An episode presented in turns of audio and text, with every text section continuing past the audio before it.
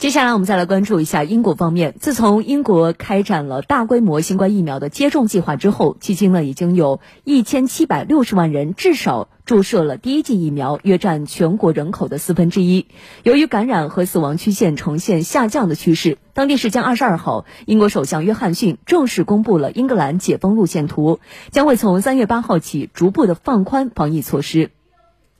按照这一路线图，英格兰解封将分为四个阶段完成，每两个阶段之间的间隔时间将至少为五周。约翰逊强调，在每阶段解封前均需满足四大条件，分别是疫苗接种计划进展程度是否如政府预期，疫苗是否有效减少重症及死亡个案，感染率水平会否导致医疗系统崩溃，以及是否出现新的变种病毒令疫情急剧恶化。约翰逊表示，学校将是最先解封的对象。英格兰所有学校将从三月八号开始复课，同时放宽护老院室内探访限制，放宽室外限聚令，允许来自不同家庭的两人聚集。从三月二十九号起，室外限聚令将放宽至六人，同时容许室外运动场所重开。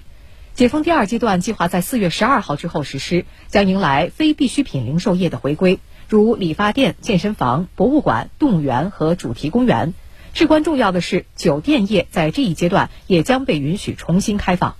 然而，酒吧和餐馆将只被允许在户外为两到六个家庭提供服务。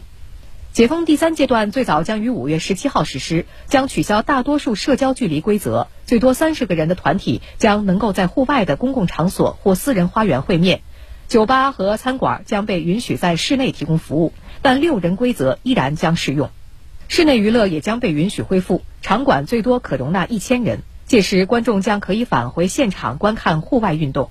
最后，最快将于六月十二号实施的第四阶段将取消大多数社会限制，夜总会将回归。如果一切顺利，像婚礼这样的个人生活事件将不会受到限制。据当地媒体报道，很多英国保守党议员认为这一解封路线图过于保守。表示应该尽快在四月底完全解封。英国民众也对这些措施反应不一。It's extremely disappointing and very worrying.